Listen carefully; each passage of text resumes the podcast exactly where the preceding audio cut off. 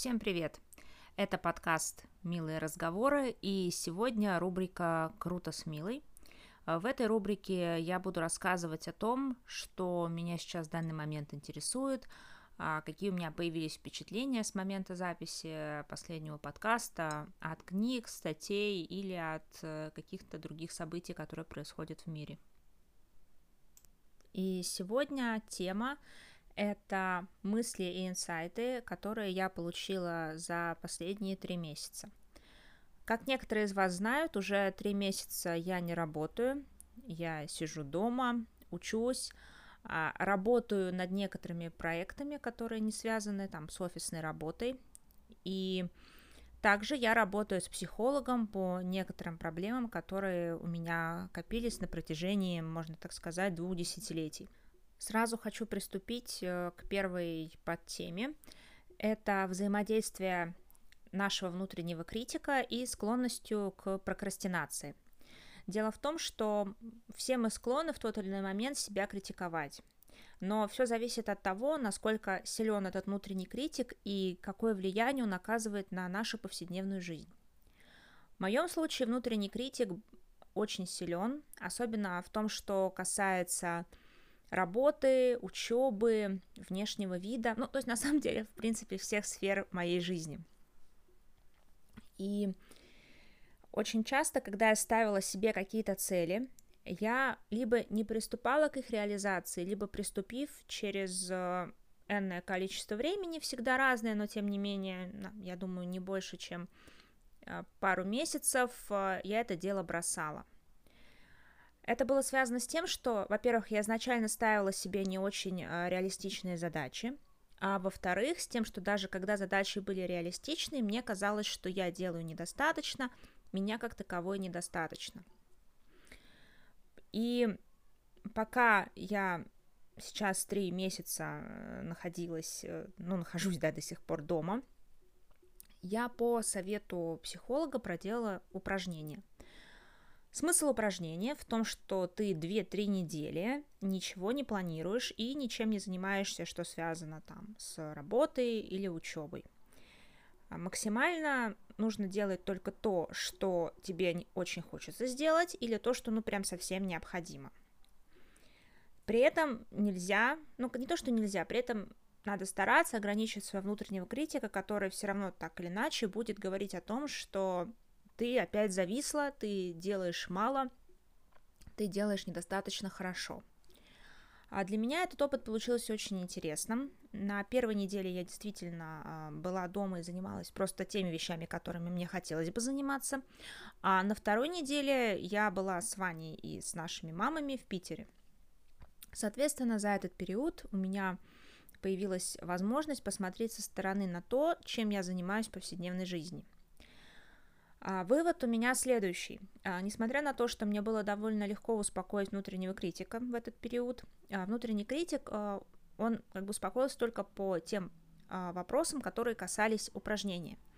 А если мы говорим про внутреннего критика, который а, что-то говорит про внешность, а, там, не знаю, про вес, про какие-то еще аспекты твоей жизни, то тут, к сожалению, не получилось ничего супер хорошего. Но, тем не менее, в том, что касается учебы и работы, внутренний критик от меня почти отстал на эти 2-3 недели. Упражнение длилось, по сути, две недели, но третья неделя и, пожалуй, четвертая это были недели, когда я все равно отходила от этого состояния. И могу сказать, что, наверное, в моем случае именно месяц это был тот период, когда я смогла хорошо прочувствовать состояние, когда ты делаешь вещи достаточно хаотично, ты их не планируешь, ты не ставишь себе каких-то долгосрочных планов. Благодаря этому ты больше находишься в моменте и гораздо четче представляешь, из чего состоит твой день. А это, в свою очередь, в дальнейшем а, помогает более точно, став... Э, более точно строить планы. То, что касается прокрастинации, она, разумеется, никуда не ушла. А, потому что нельзя взять и перестроить нейронные связи, которые формировались э, десятилетиями, а именно нейронные связи, которые отражают работу внутреннего критика. И таким образом а, Прокрастинация есть, внутренний критик есть, но есть четкое понимание их взаимосвязи.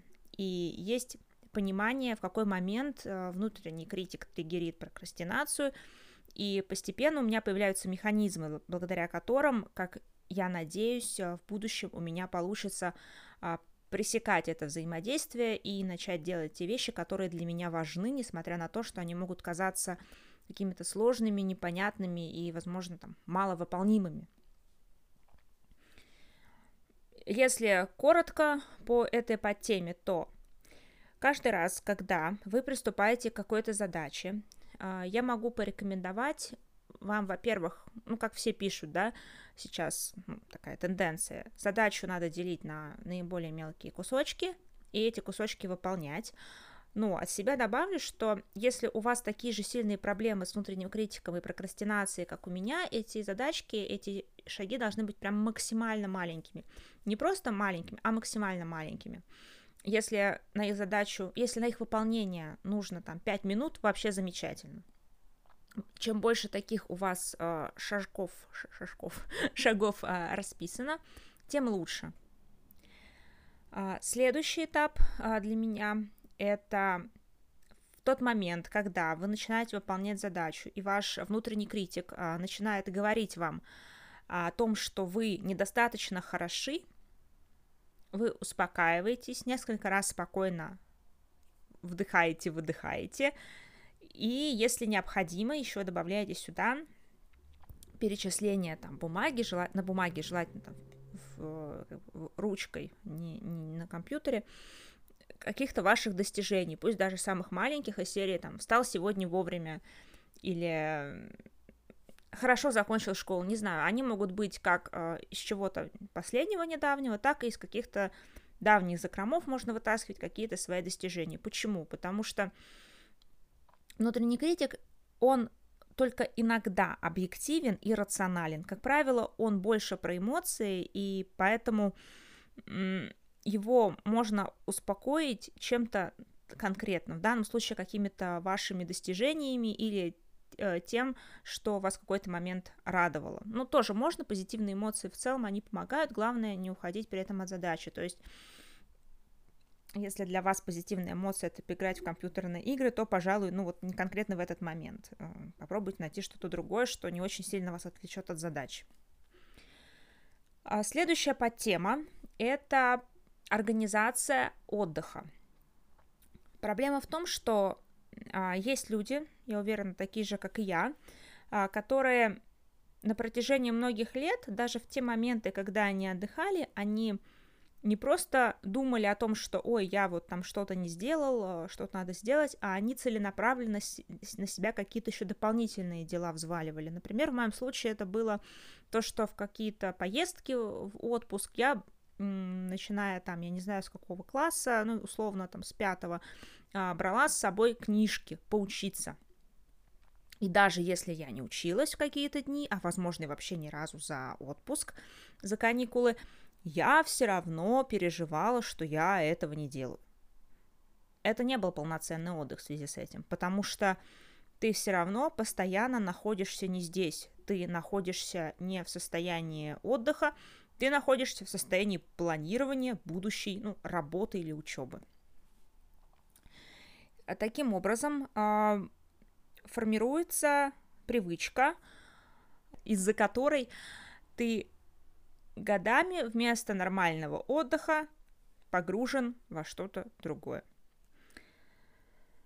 Как я с этим сейчас пытаюсь бороться? Тут, конечно, успехов поменьше, чем с взаимодействием а, прокрастинации внутреннего критика, потому что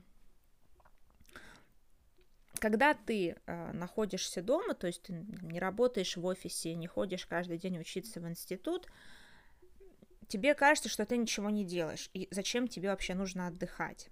А это на самом деле не так, потому что когда ты сидишь дома, у тебя так же, как и на работе, и в институте, все равно есть какие-то рутинные дела. Вообще вот эта вся рутина, она все равно повседневная, она все равно тебя в какой-то момент начинает съедать, и она утомляет. И нужно планировать время для отдыха. Если для вас отдых это поиграть в компьютерную игру, надо запланировать время на то, чтобы поиграть. Если для вас отдых читать книжку, нужно запланировать на это время. Если для вас погулять, опять-таки запланировать на это время. Обязательно. Нельзя составлять никакое расписание на день без плана на отдых. Причем с возможностью этот отдых двигать по времени. Как по количеству времени, так и по конкретному часу, когда вы его будете э, использовать. Иногда это может привести, конечно, к не очень хорошим последствиям. Например, у вас написано а, отдых там на какую-то активность в течение дня, там утром, вечером, днем, и вы понимаете, что вам не хочется сейчас работать, и вы с этого отдыха начинаете, и в итоге у вас а, весь день эскалирует а, в сплошной отдых.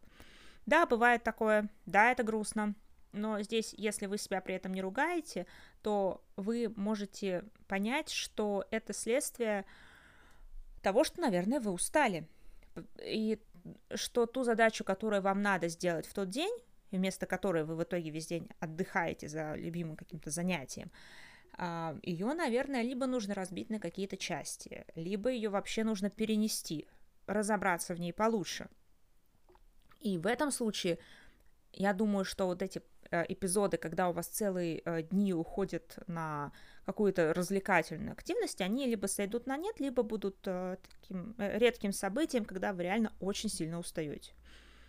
Ну, либо это конкретные там дни или недели, когда у вас отдых, отпуск или выполняете что-то вроде того упражнения, которое вот выполняла я до недавнего времени. А, третья часть – это планирование там, распорядка дня, планирование проектов, вообще планирование своего времени. Да, третья подтема.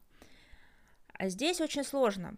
Как бы я упомянула два, две предыдущие подтемы, где как раз речь идет о том, что есть много составных частей у планирования, есть много подводных камней. И очень часто, когда мы пытаемся применить в своей жизни какие-то системы планирования, которые там широко разрекламированы гуру продуктивности, а, мы не учитываем своих личных особенностей а, и до последнего не хотим слушать сигналы своего мозга и своего тела. Поэтому для нас некоторые системы не работают, а если они даже и работают, то не приносят тех результатов, которые они могли бы принести, будь мы более осознанными к своим собственным потребностям.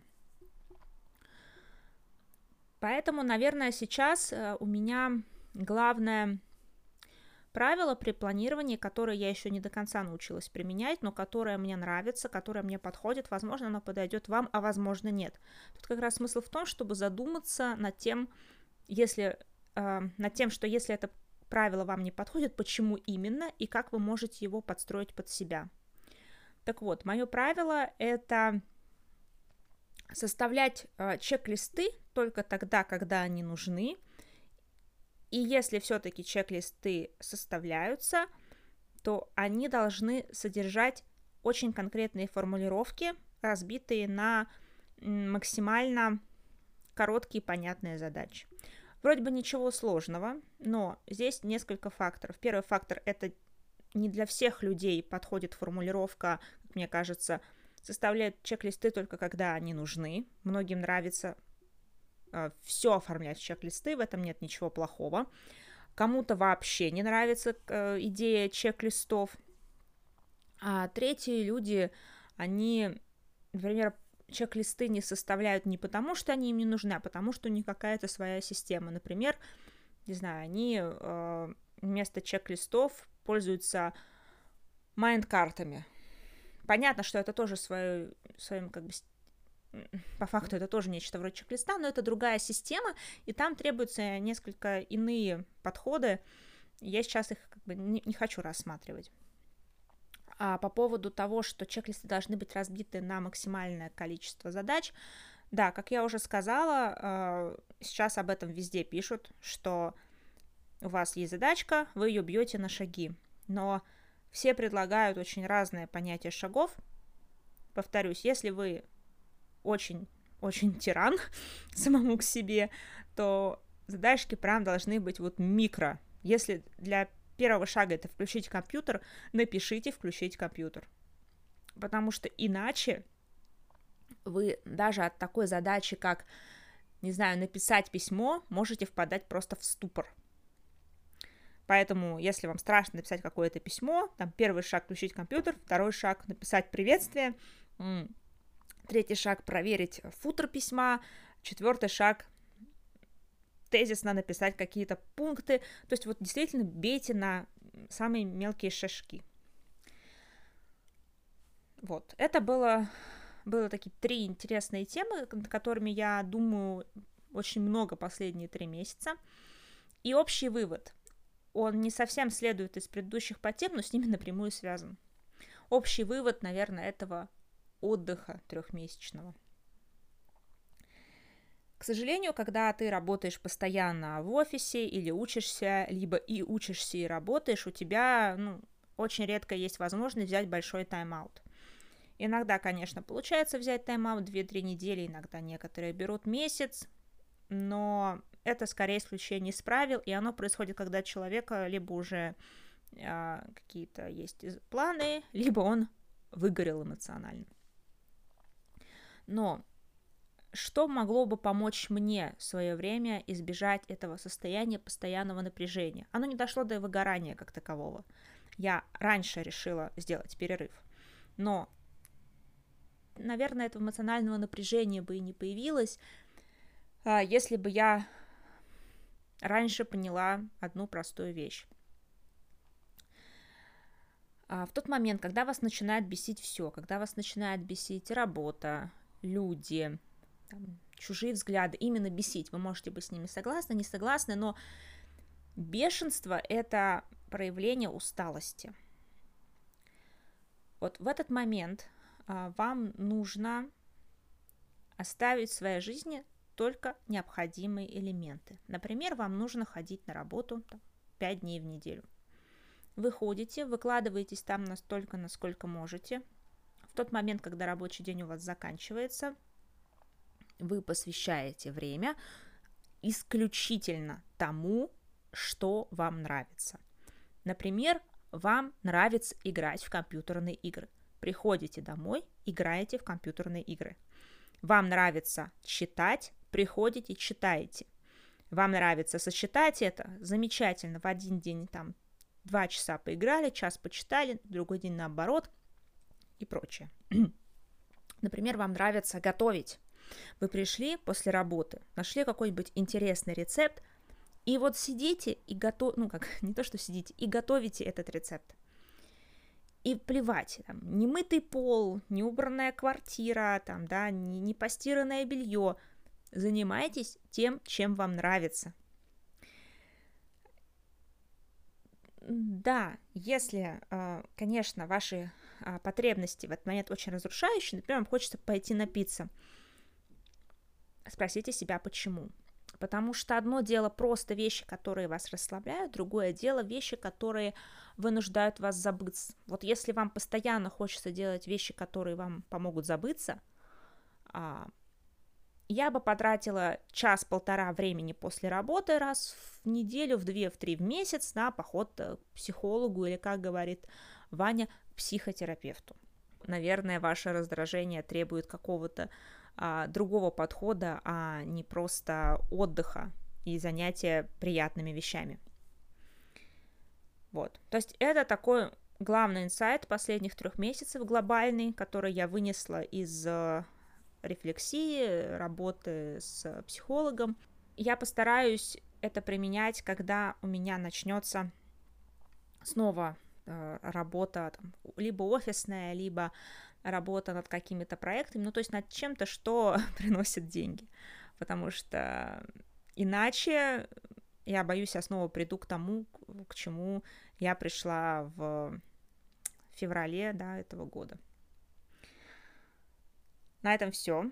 А, большое спасибо, что прослушали этот выпуск. Надеюсь, э, вам было интересно. Если у вас есть вопросы, а, можете писать а, мне либо в Инстаграм, а, либо оставлять комментарии непосредственно на том ресурсе, где вы смотрите, где вы слушаете, простите, подкаст. Всем хорошего дня, до свидания.